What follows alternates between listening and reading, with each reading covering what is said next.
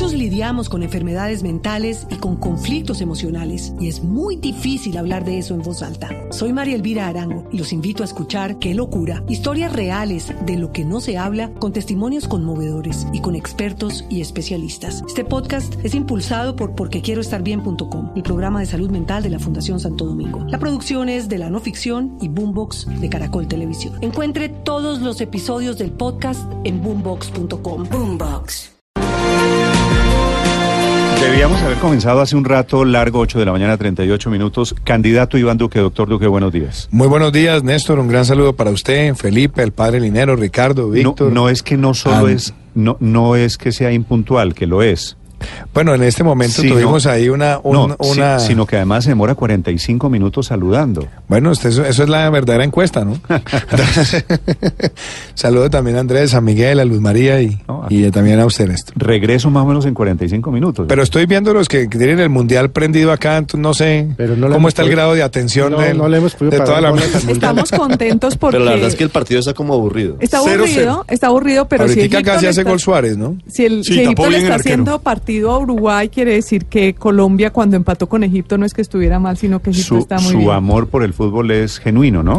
Es genuino y me acuérdese que yo cargo siempre un, un sufrimiento, ¿no? Y es que soy hincha del América.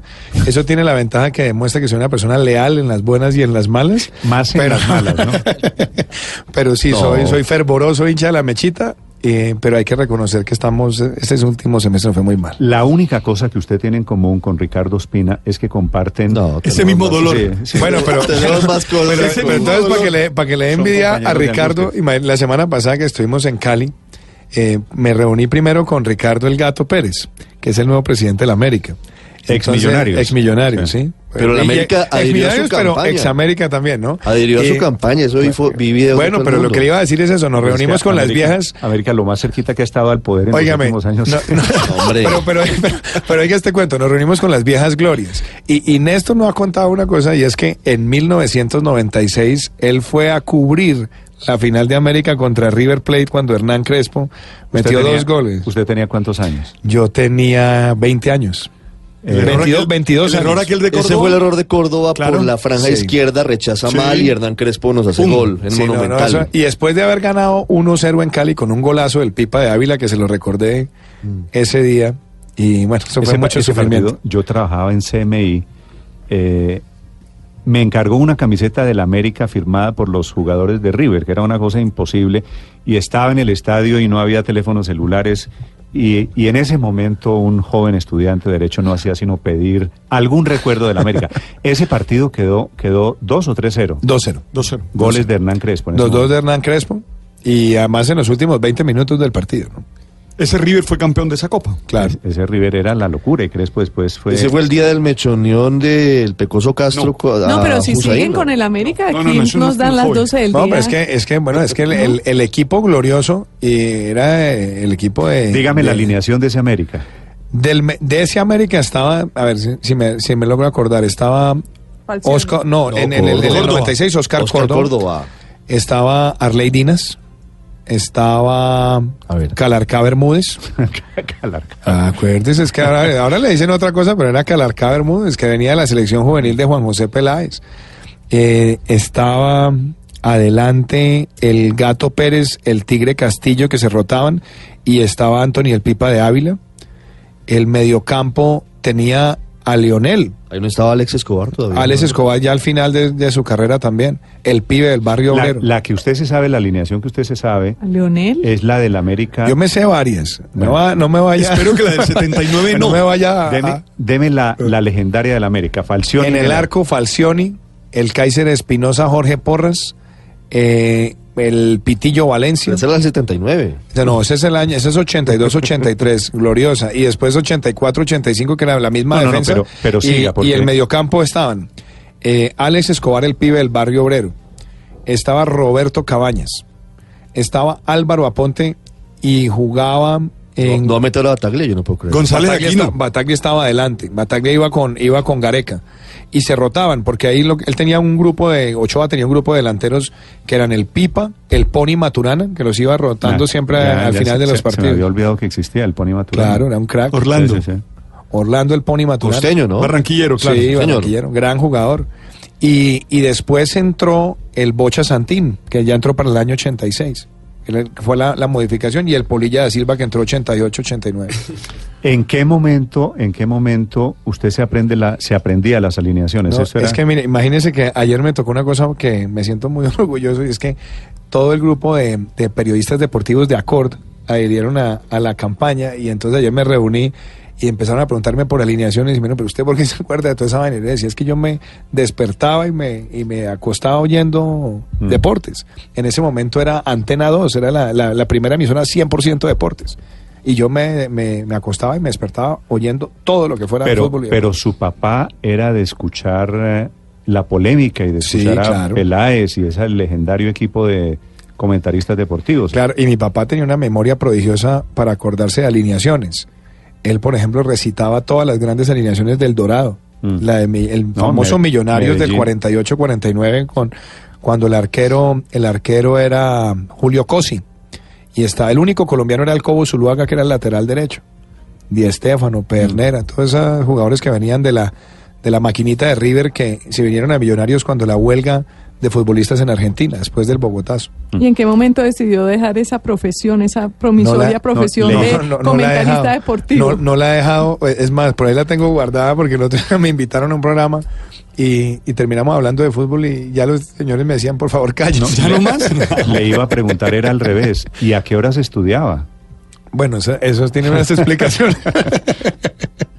en esa época le dedicábamos mucho más tiempo al fútbol de lo que, de lo que tocaba. La verdad es que era mi pasión y bueno, usted sabe que, que el, el fútbol ha estado en mi vida siempre. ¿Ha visto Y- el América campeón en, en el estadio? No lo vi coronarse campeón, pero le voy a decir cuál vi. El, cuando quedó subcampeón en el 87 en el Atanasio Girardot contra Nacional.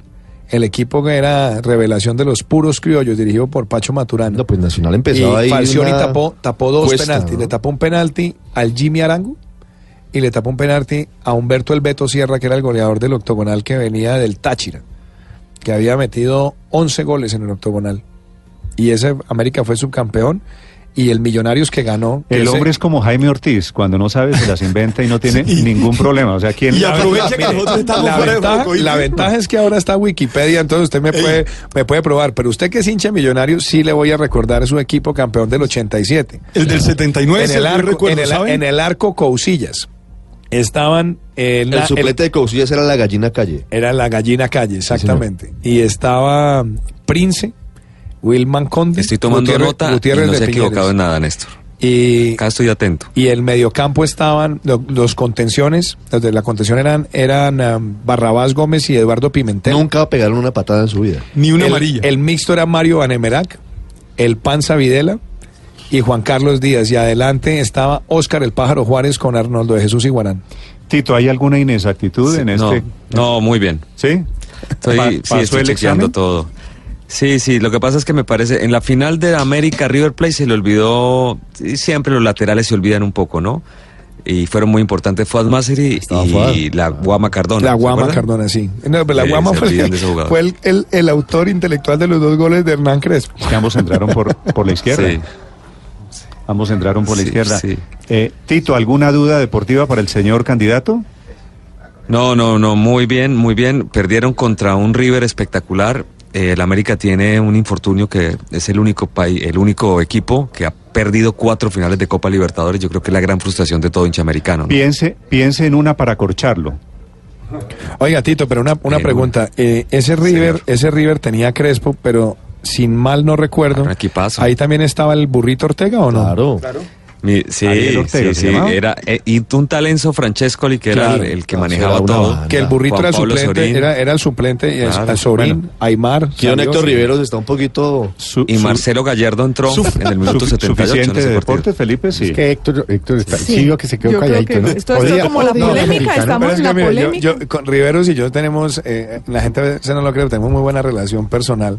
Pero entonces a mí me dicen, oiga, pero usted por qué cree que Riveros a veces le da tan duro? Y es que él es hincha del Cali y yo soy del América. Y eso, y eso es totalmente insalvable. insalvable. Eso es insalvable. Ahí no podemos, ahí no hay unidad. no.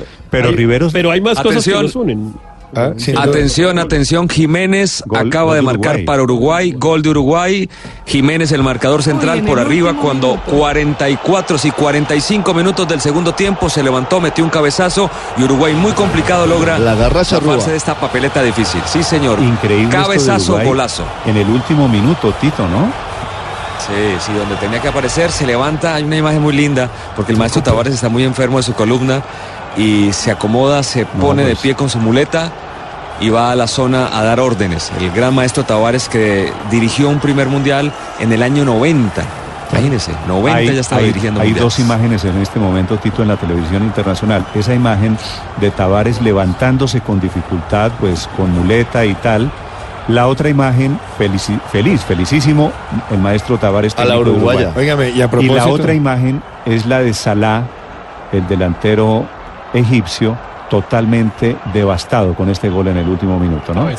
Óigame, Néstor, pero a propósito, a propósito de Tavares y, y para cerrar el capítulo trágico del América, él era el técnico de Peñarol en el 87 cuando perdimos la final en el último minuto con gol de Diego Aguirre. Un tal Diego Aguirre, sí. Mm. Sí, O sí, sea sí. que- Estaban- por el Cali. más o menos 21 conoce- segundos eran o conoce 12. la historia. Bueno, tengo, eh, candidato, perdóneme un segundo, tengo otra noticia buena de última hora, esta es mucho mejor. Hay parte de tranquilidad sobre James Rodríguez para el partido del martes ante la selección de Japón. Fabio Poveda se encuentra en Kazán con los muchachos de la selección. Fabio, ¿qué dicen?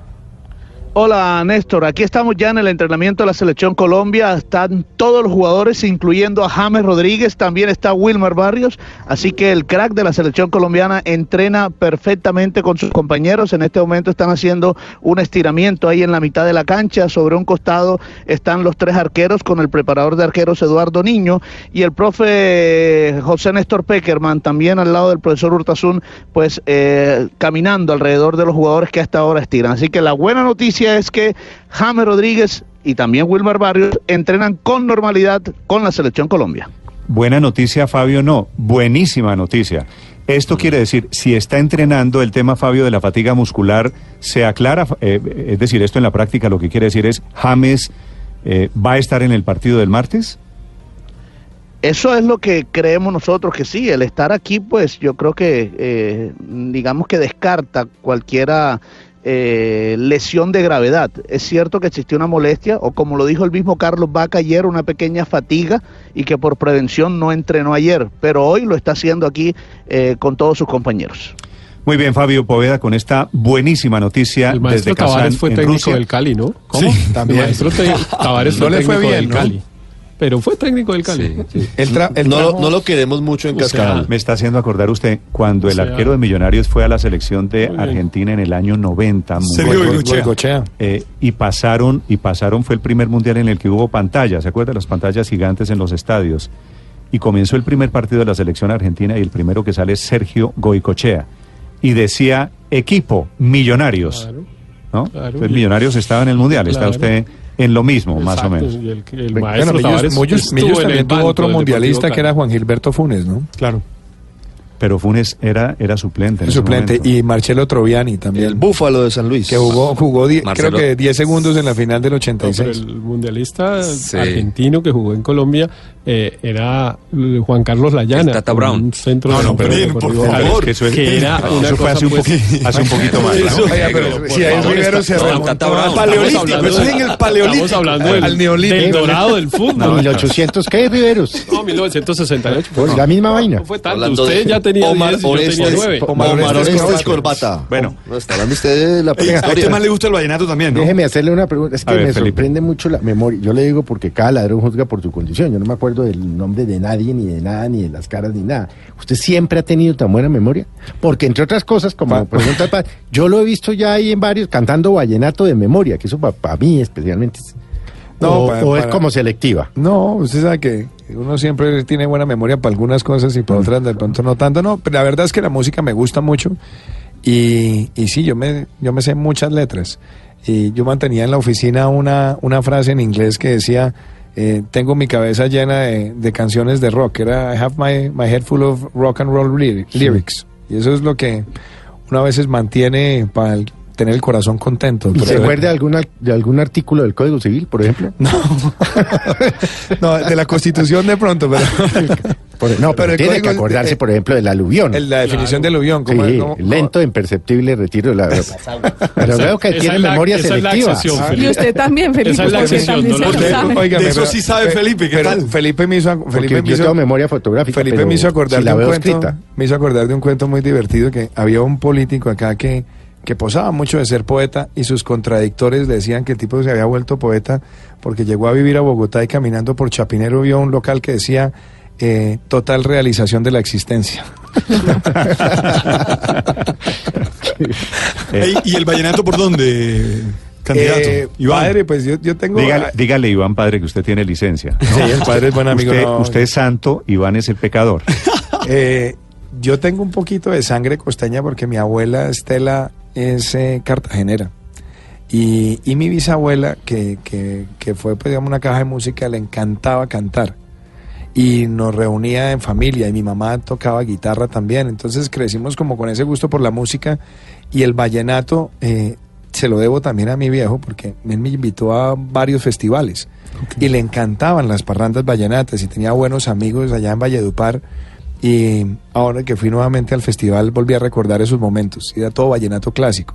Íbamos a Patillal y entonces en Patillal o sea que hay una, una, una tradición de juglares y ahí se aprendían las letras y entonces el uno cantaba, el otro cantaba la otra y recitaban. Entonces me gusta mucho. Mm. Esa, esa memoria es heredada de su papá. Yo pensaría, sí, mi papá tiene una memoria realmente prodigiosa y mi hermano tiene tres veces la, la mía y tres veces la de mi papá, yo creo. Pero, pero su papá tenía memoria de elefante, recitaba quiénes lo habían acompañado, qué era lo que había hecho hace 40, 50 años. Y cómo estaba vestida la gente. Se encontraba con alguien que no sí, veía sí. hacía 20 años. Y yo estuve con Felipe. Zu- Bueno, yo me acuerdo cuando me vi con Felipe Zuleta en Lima, cuando nos encontramos Tal cual. allá en el, en el Hotel Los Olivos. Eso fue año No contemos dos- qué dos- estábamos dos- haciendo. Me acuerdo mucho de, su- de la frase de Felipe. Con mucho cuidado aquí en el hotel que a todo el mundo lo tienen chuzado. Bueno, es, eso es un episodio eh, complicado. en No, ese por eso momento. le digo. Sí, eso no, mejor. estamos en el acto de un amigo común. Ganó Uruguay. Terminó Gan- el partido, ganó Uruguay, 1-0. Termina, termina el partido. Gol de Jiménez. Eh, bueno, Sí, hablamos de fútbol, hablamos de vallenatos. ¿Hay algún otra, otro temita que le, estén, que le puedan preguntar al Sí, la candidato? pintica, la pintica para el 7 de agosto ya la tiene clara o no? Pues, hombre, yo soy de... ¿Usted es de diseñador colombiano de, no Yo- sé, Carlos yo- Nieto, esta cosa, o, o Arturo Calle, o qué? Yo uso. Porque es que al yo final la cosa yo- se mire, vuelve no, uno yo, uso bastante Arthur Street. Yo Sí. sí. además, eh, por ejemplo, esta- estas, estas camisas azules eh, que han sido la bendición de la campaña, yo compré, pero. ¿Eso es Arthur dos Street? Es Arthur Street. Y también a veces uso ropa Ricardo Pava, que es muy buena. Sí. Pero sí me, Pero gusta- lo de- pero me gustan las marcas nacionales. Lo- en realidad me ¿Lo gusta. de Arthur usar- Street es en serio o es un acto No, no, de no, demagogia? no, es en serio. Calle. A 48 horas de las elecciones. Es en serio. Yo, en, yo en Arturo, yo en Arturo, en- Santos en- dice también que en se Artu- viste en como Arturo Arturo Calle yo he comprado eh, varias cosas, en- sobre todo que además me gusta la calidad y son, y son muy buenas, las, las camisas y los blazers. Yo mantengo sacos azules también por, por montones y camisas azules y me las pongo con jeans y zapatos y sale. Yo no le pongo a eso ¿Cuánto mucho le misterio. duran a usted un par de jeans? Depende, por ejemplo, de- de- en la campaña gastamos muchos, pero fueron más de, de 10 perfectamente, porque uno en recorridos de municipio en municipio, de ciudad en ciudad, entonces yo mantenía los jeans, camisas azules y, y blazers si estaba en Bogotá o estas chaquetas que son muy buenas para el frío. Sí, le están escribiendo muchos oyentes. No le voy a leer todos los mensajes de los petristas. ¿no? le voy a leer. Los en- que son para mí o los que son para usted. No, no, no. Para los dos. Ahí, Ahí los compartí. Pero podemos hablar del debate. Atenciones de parte y parte. Pero, le, pero pues digo, la gente que le está escribiendo mensajes de amables, no necesariamente de apoyo político, se los pueden reenviar. Esta entrevista está siendo transmitida por Facebook también para quienes quieran verlo. En segundos, eh, le voy a hacer un par de preguntas de un tema de, de campaña, de la campaña que está terminando. 857, Iván Duque, esta mañana candidato del Centro Democrático aquí en Mañanas Blue.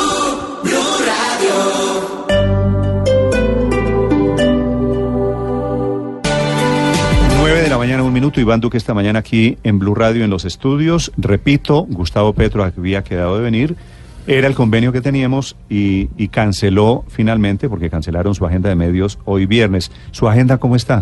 Yo estoy eh, hoy en Bogotá, bueno, estamos haciendo cosas de medios y también volanteando en la calle. Tenemos una reunión también con jóvenes y cerramos esta noche a las nueve de la noche con con un Facebook Live. ¿Y mañana? Mañana me voy temprano a Chiquinquirá. Voy ¿Y a ir mañana a una misa que tenemos con la patrona de Colombia, a ir allá a darle gracias y a pedirle que nos ilumine. Y además una cosa que les estaba comentando, el año entrante, el 9 de julio del 2019, se conmemoran 100 años de la encumbración que la hizo el entonces presidente Marco Fidel Suárez.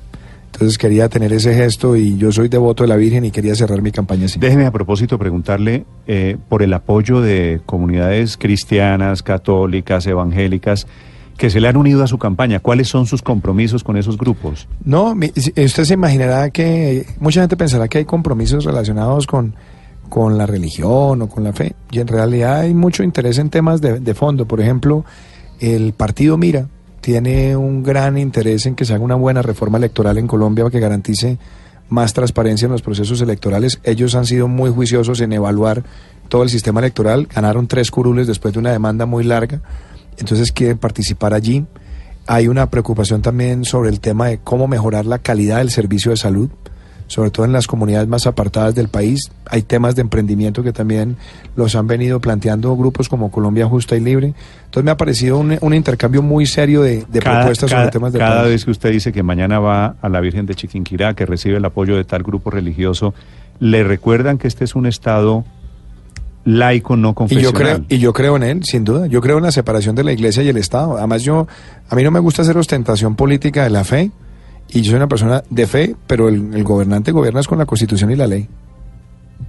Eh, Hay un video en el que usted eh, habla más sobre la Biblia como el eje de, de- de lo que podría ser eventualmente su mandato. Eso lo hizo como parte de, de esa cercanía con las iglesias cristianas, pero es claro que va a gobernar con la Constitución y no con base Sin- en un, sin un Estado religioso. Primero, ese comentario no, no fue mío, fue un comentario que lo hizo un pastor en una reunión, yo se lo respeto, pero yo soy un defensor de la separación de iglesia y Estado. Soy una persona de fe y mantengo mi fe, no me gusta ostentarla porque me parece que la, la política no es para ostentar la fe, son convicciones personales y, me parece además importante que así se mantengan las cosas. Me parece bien por el país. Ahora, por mí han orado muchas personas, han orado pastores cristianos. También he tenido encuentros con, con eh, eh, prelados y he tenido encuentros inclusive con algunos rabinos que, que también todos han elevado oraciones en mi nombre y yo las agradezco porque son gestos también de, de respaldo y de protección en momentos donde uno está Duque. expuesto a muchas cosas. Doctor Duque, precisamente en ese tema, pues la presencia del, del doctor Alejandro Ordóñez en su campaña suscita ciertos comentarios al respecto. ¿Cómo ve en un eventual gobierno suyo qué papel le ve jugando a Alejandro Ordóñez? Bueno, lo primero, Luz María, es que con, con él hay, hay coincidencias en, en temas, pero hay diferencias también grandes en otros. Y esas diferencias nosotros decidimos eh, ventilarlas en el ejercicio de la democracia y yo gané la consulta interna el 11 de marzo, la consulta abierta, con él y con Marta Lucía Ramírez. Y, y fue la ciudadanía la que valoró nuestras propuestas, nuestras ideas y tomó una decisión que me favoreció a mí. Y, y en los temas en los que tenemos diferencias profundas, pues se van a mantener seguramente. Y donde habrá coincidencias, pues se tramitarán como, como corresponde institucionalmente. Yo no estoy hablando en este momento de integrantes de gobierno ni de gabinete, pero sí le voy a dar la pauta que yo quiero. Yo quiero un gabinete para cuatro años idealmente, sí que el que tenga duración. Quiero un gabinete que refleje una nueva generación de colombianos en, en- en su gran mayoría, que sean personas que no vengan con, con un equipaje de, de odios políticos ni de rencillas políticas. Un gabinete mayoritariamente conformado por mujeres y un gabinete que refleje la diversidad del territorio nacional, que, que muestre que estamos todos los colombianos representados allí. Sobre gabinete, ya Petro se atrevió a dar unos nombres. ¿Usted por qué no se ha atrevido, por qué no quiere dar nombres de Néstor, de porque, cómo sería su gabinete? porque me parece que es un gesto arrogante. Me parece que uno tiene que esperar a que se pronuncie el pueblo colombiano soberanamente en las urnas. Yo espero, con la ayuda de Dios, la próxima semana em- arrancar un proceso de empalme muy serio. Eh, lo pienso que lo dirija el doctor Alberto Carrasquilla, que ha sido el coordinador programático de nuestra campaña, con una metodología bastante gerencial para recoger toda la información de los respectivos ministerios, darle un informe al país una vez surta el proceso de empalme y a partir de allí anunciar todos los ministros del, del gabinete. Eh, doctor, Eh, a Alberto- perdón, Luz María, Ca- Alberto Carrasquilla, que ya fue ministro de Hacienda, ¿sería ministro en, en su gobierno? No estoy en este momento hablando de, de ministerios. Eh, obviamente Alberto es una persona muy valiosa, me ha acompañado. Es un equipo programático que ha tenido más de 80 personas en distintos, en distintos temas. Me ha acompañado también Felipe Huitrago, que es un economista e historiador bastante serio. Fue coautor de un libro que escribimos hace unos años de Economía Naranja y él ha estado también participando en los temas sectoriales y los dos van a estar trabajando con, con ese grupo para levantar toda la información. Pero seguramente hay alguien eh, que usted viene pensando, que usted sabe que va a ser funcionario ministro de su gobierno. Hay muchas personas, Néstor, que uno, uno todos los días está pensando cuál va a ser el mejor equipo posible, pero, pero me he impuesto esa disciplina de no dar ¿No, ningún no nombre. quiere decir No. un nombre? No, me diga de qué ministerio. No, no, pues, pues yo... Buitrago. yo- y seguramente Felipe será una persona que tendrá un- una participación importante, inclusive el mismo Alberto. Y, Camilo Gómez. Camilo Gómez nos ha ayudado, él trabajó en el equipo programático de Marta Lucía y nos va a ayudar seguramente también en todo el proceso de empalme, pero yo no me voy a aventurar a lanzar ningún nombre, Ricardo, porque realmente considero que es un gesto Pero, pero arrogante antes, con los antes de, electores. de, de chulear el tema de nombres, eh, vuelvo sobre el doctor Alejandro Ordóñez, es que había un rumor, yo sé que el presidente Hay no es el que nombra, el presidente no es el que nombra al fiscal, ni mucho menos, pero los rumores dicen o tienen temores, sus tal vez sus opositores, de que usted contribuya a que se nombre como fiscal general al doctor Alejandro Ordóñez. Pues mire, es que hay muchos, hay muchos rumores y sabe que aprovecho te- eh, también Pero para... usted lo ternaría, por Pero, ejemplo? pero déjeme, yo termino, porque vamos al tema de los rumores primero y termino con eso. El tema de los rumores, yo quiero que dejar acá de una vez eh, liquidado ese asunto. Yo no pienso gobernar con espejo retrovisor. Quiero gobernar es mirando hacia adelante. El país mire hacia el futuro. Yo no voy a llegar a cobrar venganzas con nadie y yo tampoco heredo rencillas ni odios de nadie. Yo quiero gobernar para unir al país. Haremos un proceso de empalme serio, riguroso, objetivo y tendremos una información muy transparente ante el país de con qué estado arrancamos el gobierno. Pero no vamos a arrancar persecuciones a nadie. Y quiero además dejar claro esto. Nombres y, y especulaciones sobre la fiscalía o los organismos de control. Lo dije hace dos días con ocasión de lo de la Contraloría. Que alguien dijo "Es que usted quiere de Contralor de bolsillo. Le dije, no señor. Ni quiero yo Contralor de bolsillo, ni le conviene al país que la oposición tenga Contralor de bolsillo. Si es, un, si es un contralor de bolsillo del gobierno, es un complaciente que sale a tapar las acciones del gobierno. Y si es de la oposición, entonces se vuelve un francotirador todos los días viendo a ver cómo ataca y cuestiona. Lo que debemos buscar es un contralor que tenga las mejores calidades profesionales al servicio del país. ¿Por qué se estaba enredando ese trámite en el Congreso? Decían Hombre, que el Centro Ricardo, Democrático estaba no, frenando le- el le tema decir- de las universidades no, y su participación le- en el proceso. Le voy a decir lo que pasó. Es, es- eso fue algo que, primero, si usted me pregunta a mí, nunca debió ocurrir. Héctor está acá, que nos tocó esa discusión en, la- en- en el tema de equilibrio de poderes. Y Héctor, inclusive, respaldó en su momento, cuando él estaba asesorando al ministro del Interior, una propuesta que yo hice, conversando ahí en los pasillos. Yo dije, hombre, que la terna la presente la Junta del Banco de la República, que es totalmente independiente y técnica. Es mucho más serio. Entonces, la, el- la Junta presenta una terna. Se tiran a la Junta del Banco de la República poniendo- poniéndola no, en eso. Yo no creo, Néstor, porque miren lo que, miren lo que quedamos. En, en este momento estamos en un proceso que, que está eh, improvisándose. Y lo mejor que podemos lograr es que sean las universidades las que hagan una depuración. Y ojalá entonces no terminen también las universidades recibiendo presiones de aquí y de allá.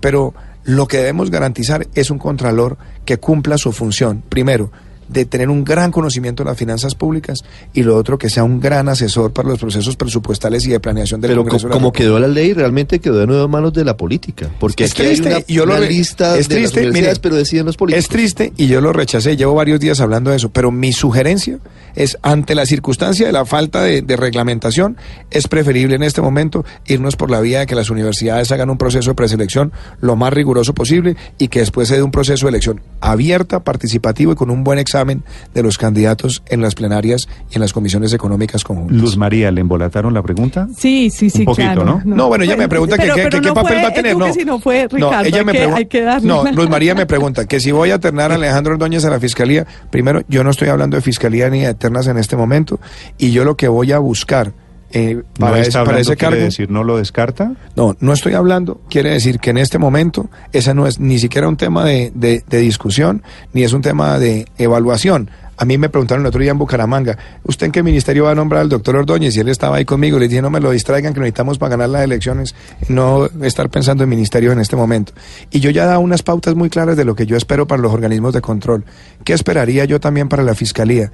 Que sean personas que conozcan muy bien el derecho penal colombiano que sean pen- personas que tengan además una buena capacidad administrativa, porque la fiscalía es un gigante administrativo. Y lo otro, Es yo decir, también... no, Ordóñez no conoce Ordóñez el no es derecho penalista. penal, no, no, no sería, Bueno, ustedes no son los que... en la lista. Déjeme, yo, yo doy la pauta y ustedes especulan que queda mejor así. Ya dijo que le gusta un penalista. Ergo, No, pues eso sí. no puede ser Ordóñez. No. es Creo, Ordóñez. creo que la respuesta es clara y efectivamente en el momento en que él salga nosotros le interpretamos. No lo, no lo ponga él a interpretarse. Eh, ¿por, qué no hubo, ¿Por qué no hubo debate finalmente? Néstor, ¿sabe una cosa? Eh, es, es chistoso lo que pasó, porque pasaron prácticamente dos semanas sin que hubiera ninguna definición ni ninguna coordinación. Y ya al final, en la última semana, había una situación que era muy compleja. ¿Qué hace uno? ¿Privilegia un medio en lugar de otro? ¿Cómo, cómo, cómo los candidatos dicen con este medio sí, con otros no? Y no hubo acuerdos. Y aparte de eso, yo también creo que esa es una campaña que ha estado saturada de debates. ¿Cuántos es que? eh, Nosotros tuvimos más de- 58. Mire, desde enero del año 2017 hasta hoy hemos tenido, yo he tenido cerca de 80 debates entre universidades, radio, de televisión, foros gremiales, etcétera.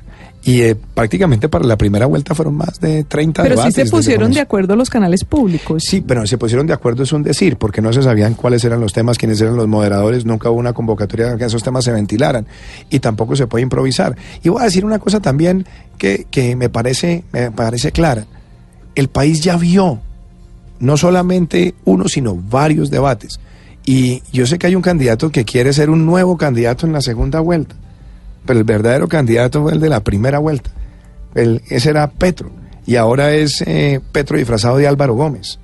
Entonces, eh, yo prefiero que el país que ha visto la consecuencia, la coherencia de todos nosotros evalúe, seguimos en la tarea y el verdadero debate, el gran debate será el domingo en las Petro urnas. dice que, que usted no quería debate porque se había aprendido las respuestas de memoria. Dice muchas cosas, usted sabe, pero además, mire cómo será de grave la situación de él, que a uno le, le hicieron escribir en piedra que los recursos públicos son sagrados, así será, el- así será el nivel Oye. de desconfianza que hay en él. Aquí dijeron que era miedo. ¿Es posible?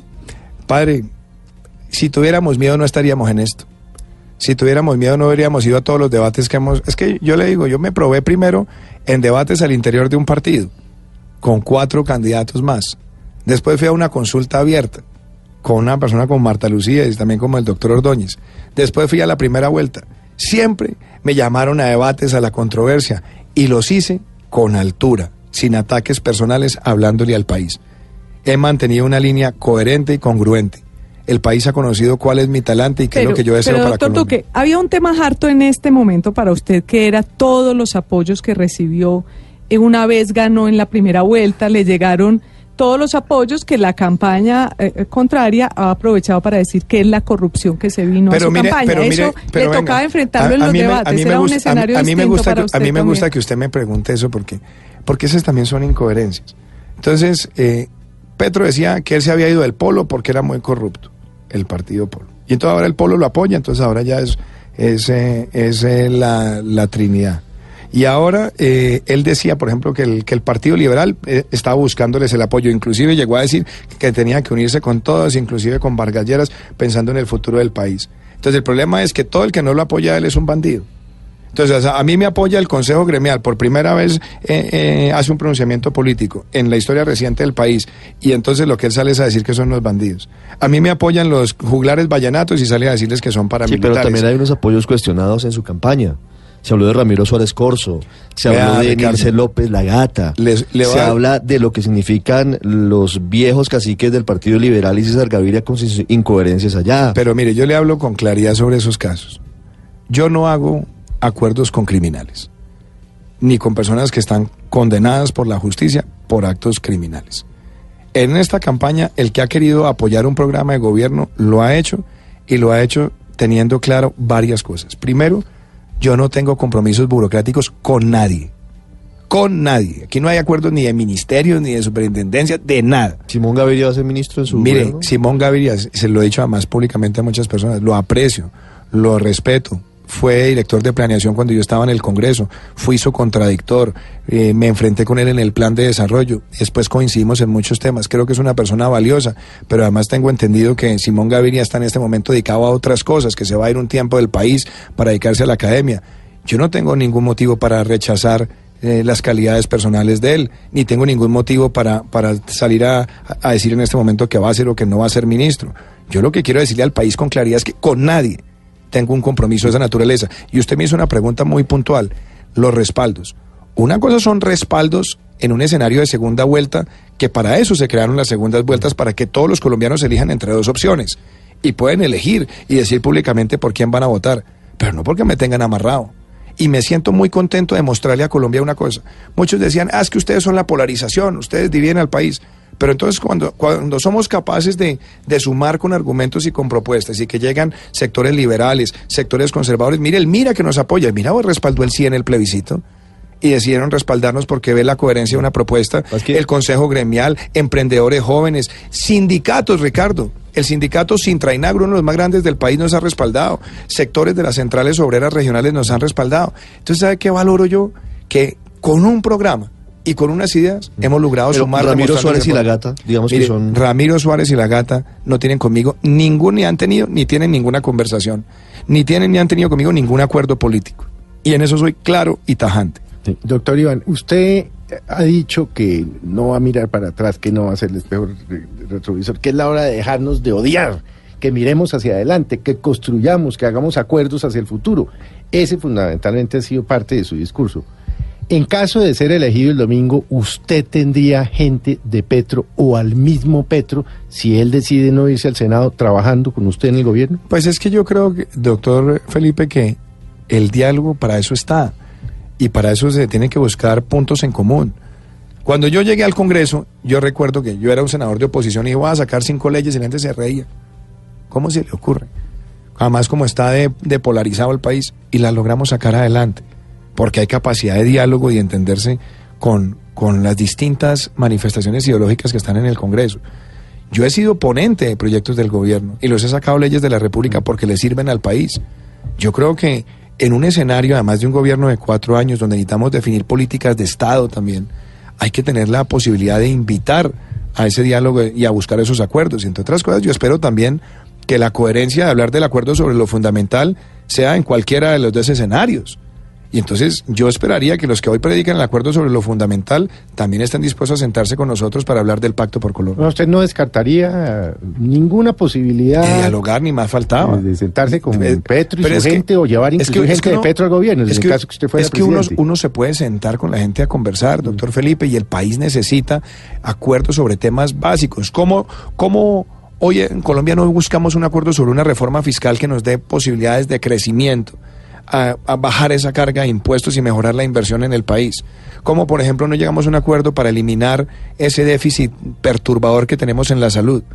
¿Cómo no llegamos a un acuerdo sobre una reforma pensional que tenga como eje central la equidad? Yo estoy listo para hacerlo. Mis compañeros le están preguntando hipotéticamente en el caso de que usted gane, pero quiero preguntarle qué pasa en el caso de que usted pierda.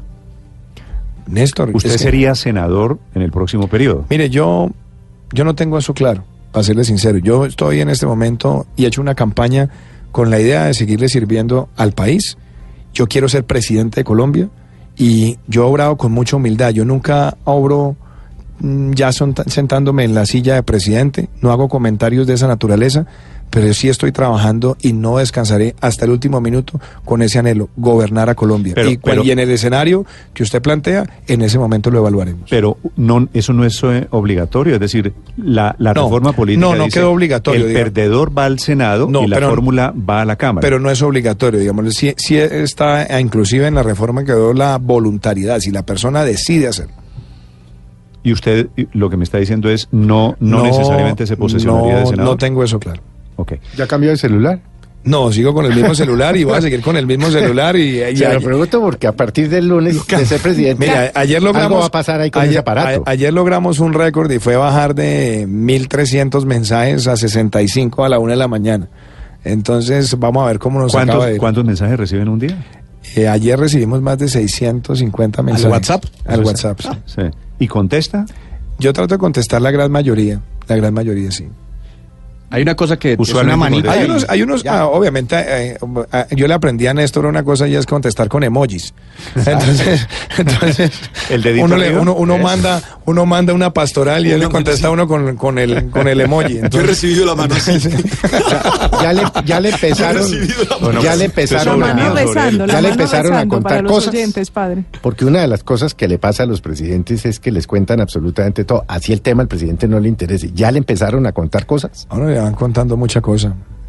Ya se la sé. No, no. Felipe, ¿qué quiere decirle? Comenzaron a No, no, pues porque una de las características de los presidentes es que todo el mundo que se les acerca le da, uno, un consejo que el presidente no está pidiendo. Pero y Felipe dos, ya lo le tiene de presidente. Le cuentan siempre, no, pues, pues que la misma pregunta se la había hecho al doctor Petro, es decir, seguramente le contará. Y dos, que les cuentan un jurgo de cosas que inclusive los presidentes no están preguntando. Entonces, por eso le pregunto si Eh, ya eso- le empezaron a, a contar cosas. Eso era la, la frase famosa eh, que eh, a uno se la atribuían a su abuelo y a otros a Misael Pastrana que decían que como todo mundo se acerca a contar cosas, hay que obrar como un marciano.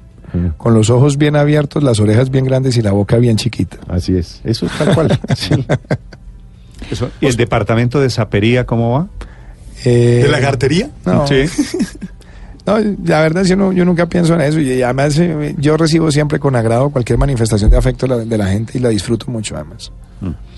Eh, eh, Iván Duque ha sido durante esta campaña un hombre, creo que esa es la proyección que usted ha enviado, cercano con la gente.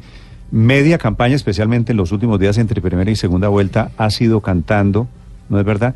Esa, esa imagen suya, quiero preguntarle, ¿qué tanto es una impostura de campaña? ¿Qué tan cercano se siente usted a la No, gente? mucho. Pues es que, Néstor, yo, un, un candidato no se puede impostar. Mire, por ejemplo, en esta campaña, aquí nosotros no tenemos asesores de imagen ni asesores extranjeros que le digan a uno que haga esto o haga lo otro. Eh, Tenemos un equipo de trabajo donde todos deliberamos y lo más importante es la autenticidad. Una campaña falseada se nota. ¿Cómo que no tienen asesores extranjeros? Extranjeros no, no asesores extranjeros. No, o sea, no tenemos eso que llaman un eh, estratega, un gurú que le está diciendo vistas y así, mire Pues, para allá, haga las cosas así, no. Después de lo de duda en 2014, yo creo que eso quedó chulo. No, después de cualquier campaña, Ricardo, es que mire, le- el- yo nunca he creído mucho en eso, para serle sincero. Yo creo que las campañas que dependen de que venga alguien de afuera a decirle, mire, usted tiene que hacer esto y lo otro, pues también denota que, que hay un grado de inseguridad en el equipo de la campaña de no ser capaces de leer la realidad política de los países. Pero además una cosa que a mí me gusta a lo largo de la campaña es que la campaña me ha podido, me ha permitido encontrarme con cosas que yo había hecho en la vida que nunca me, me imaginé que me iba a tocar hacerlas en la campaña, o tocar no, que nunca me imaginé que las iba a hacer. Por ejemplo, cuando yo era niño, en un grado de, de desocupación, en unas vacaciones, terminé metiéndome a estudiar magia. Y recorriendo los, los municipios, un día me encontré en soledad con alguien jugando con cartas y, y espontáneamente salió algo y terminó convirtiéndose en un eje importante de conexión con la gente. El vallenato, yo siempre he tenido un gusto por el vallenato y me gusta cantar. Tuve un grupo de rock en el colegio eh, y, y entonces cuando veo la posibilidad No de... entiendo esa mezcla del rock y el vallenato. ¿Cómo que- termina usted? Acuérdese No, que el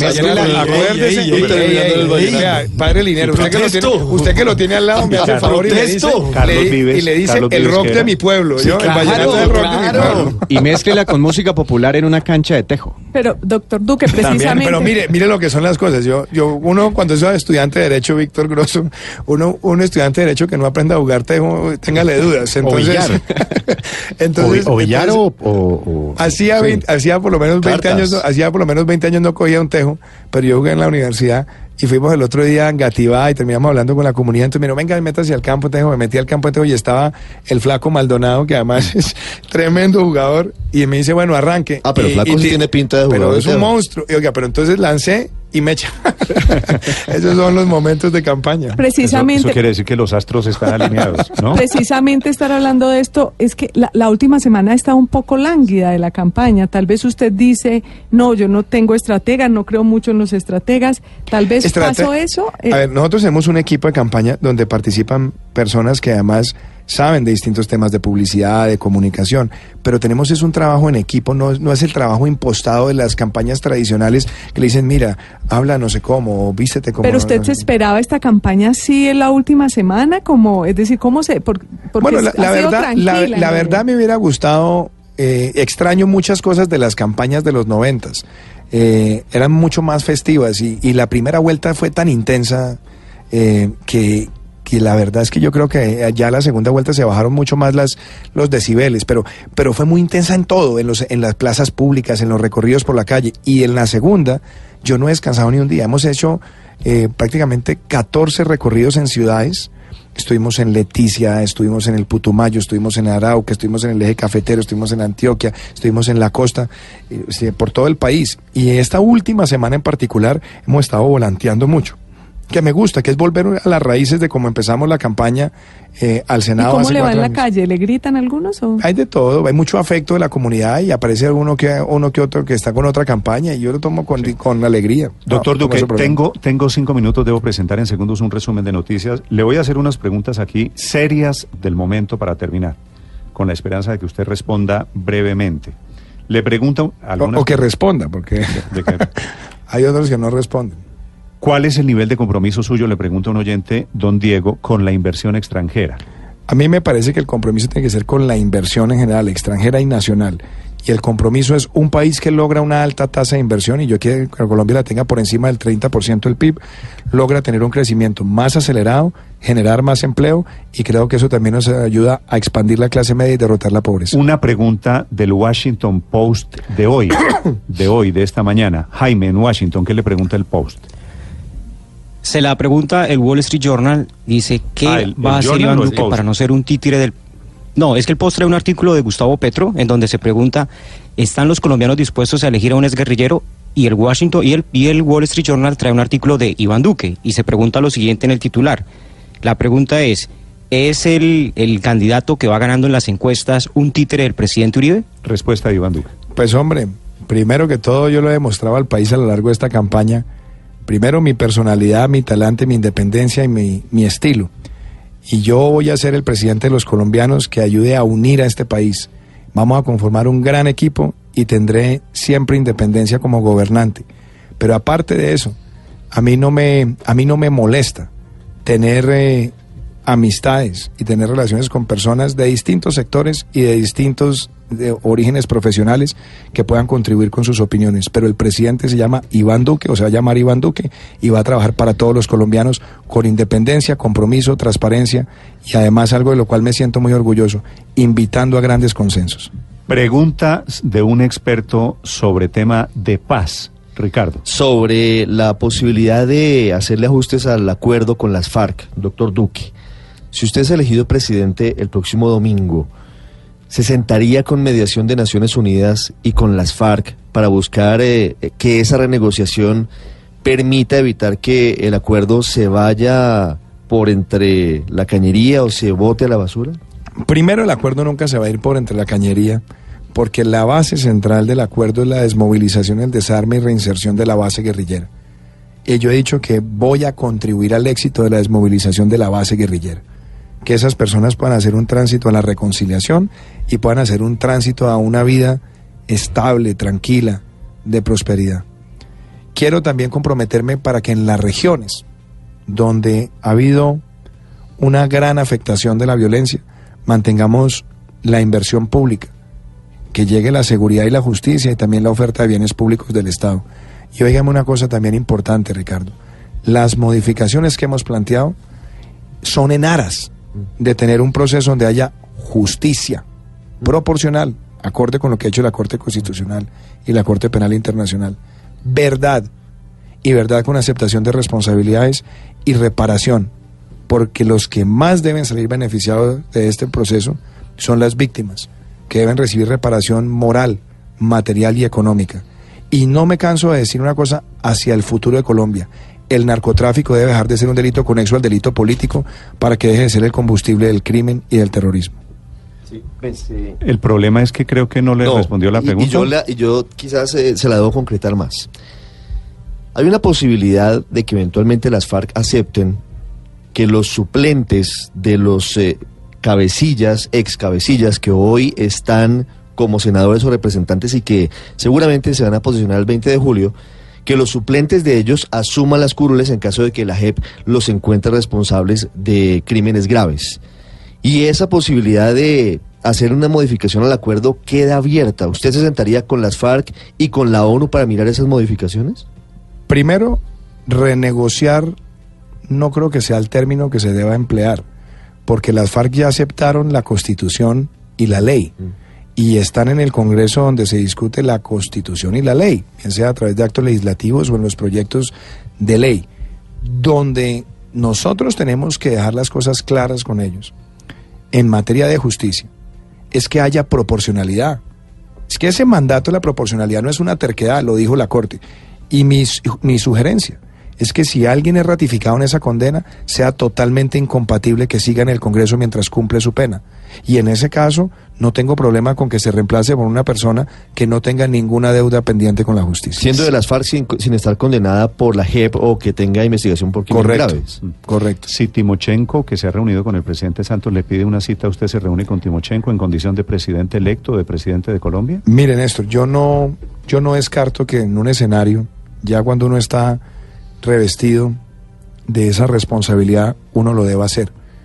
Porque además es un, es un partido político, pero no dejaré de insistir en ninguno de estos postulados y en ninguno de estos principios, porque el país sí necesita justicia proporcional, una verdad que signifique aceptar responsabilidades y que haya una reparación real para las víctimas. Y creo que ya llegó el momento que como país le pongamos coto a aceptar el narcotráfico como un delito conexo al delito político. ¿Usted está de acuerdo con seguir la política de erradicación de cultivos que le planteó esta mañana aquí el ministro de Defensa? ¿El documento es el, blanco de ayer? Hay una, hay una parte, primero, en la que yo tengo un desacuerdo y es que yo creo que la, la erradicación y la sustitución deben ser obligatorias y no voluntarias, pero ir de la mano con el desarrollo alternativo. Yo creo que en este momento, por ejemplo, eh, hacer aspersión aérea con glifosato no se puede por el químico que está prohibido, pero perfectamente se pueden buscar técnicas, primero con químicos aceptados y segundo que haya mecanismos de precisión que mitiguen los efectos en terceros, como es el caso de la fumigación con drones, que está siendo muy efectiva en, en el caso de los cultivos lícitos y que creo que podría dar muchísima más confianza y más efectividad. Eh, doctor Duque, una económica. Eh, al proyecto de los tres ceros se le acabó el tiempo en esta legislatura, eh, solo fue aprobado en uno de los tres debates, de los cuatro debates, y hablamos con algunos congresistas y dice que esto ya dependerá de la voluntad del próximo gobierno, se puede enredar en el cambio de congresistas, etcétera, de nuevo presidente. ¿A usted le jalará ese proyecto? ¿Lo ve necesario? No lo veo necesario, no le veo... Se hundió el proyecto. No le veo el sentido, entre otras cosas, porque es que hasta hace tres años se gastaron un poco de plata haciendo la renovación de los billetes. Que por cierto, eh, yo no sé quién es de esta mesa, pero los billetes de 100 mil nunca se ven. No, No, los no, que no. no Eh, eh, eh, Guardados unos. Y, y dicen además que algunos no salieron por ningún lado. Mire usted, Ah, mira, mire, aquí Néstor pero- tiene- Don Vea, vea, Néstor. vea, eso sí. Don Néstor. El hombre tiene. Es que tiene eso palanca. depende del salario, eso depende del salario. no los tiene guardados. hace Lo eso. tengo guardado, esto es mi colección. De la colección, lo sabía. De, de antología. Se lo cambio por uno de 100 bolívares. Entonces, no, yo no Se le lo veo. acepto por uno de 100 dólares. No le veo, no le veo la verdad im- importancia en este momento, Víctor. Creo además que el, el- pasar a esa nueva denominación va a tomar tiempo, es costoso. Y, y por último, yo recuerdo cuando México hizo el ejercicio, esto tiene un impacto psicológico en el consumidor por lo menos de, de 18 a 24 meses. Quiere decir, se hundió el proyecto de los tres ceros en este momento. Quiere decir, la propuesta del ministro de continuar el programa de erradicación también tiene un tropiezo. Y quiere decir, Todo un tropiezo en, en ese- en el sentido, Néstor, pero ojo, yo en esto no quiero ser, no, no soy ni sectario, ni tampoco soy una persona que no está dispuesto a evaluar. Hay cosas No, que, que han quiere- funcionado, usted pero, quiere pero, aspersión. pero, pero no, la combinación de todo. Es que hay, uno, hay, No, unos, por eso, hay pero unos el lugares donde toca El hacerlo. documento del gobierno dice sin fumigación aérea. Sí, pero entonces el gobierno también se contradice, porque el gobierno le, le anuncia al país cada vez que se atortola que en los acuerdos está posi- eh, es posible aplicar ese tipo de, de- de mecanismos. Mi sugerencia cuál es? Glifosato no. Y claramente lo que hay que buscar es algo que mitigue por completo los efectos en terceros. Y creo que la fumigación con drones, con precisión, puede ser un vehículo en algunos lugares donde no estemos siendo exitosos con la erradicación manual. Iván Duque es el candidato presidencial que podría ser el presidente de Colombia. El otro es Gustavo Petro. Doctor Duque, gracias por acompañarnos. Néstor, muchas gracias. Felipe, padre, Ricardo, Víctor, Andrés, que no preguntó casi hoy, eh, Miguel y Luz María. Un abrazo muy grande. Y a Héctor también. Rivero, despídase de Rivero. A Héctor con- también, con ¿no? Importa que sean contendores. Dígale un saludo no, americano, doctor Es que yo Héctor, con, con Héctor en lo personal tenemos una muy buena relación. Ya regresamos, 9.35 en Mañanas Blue.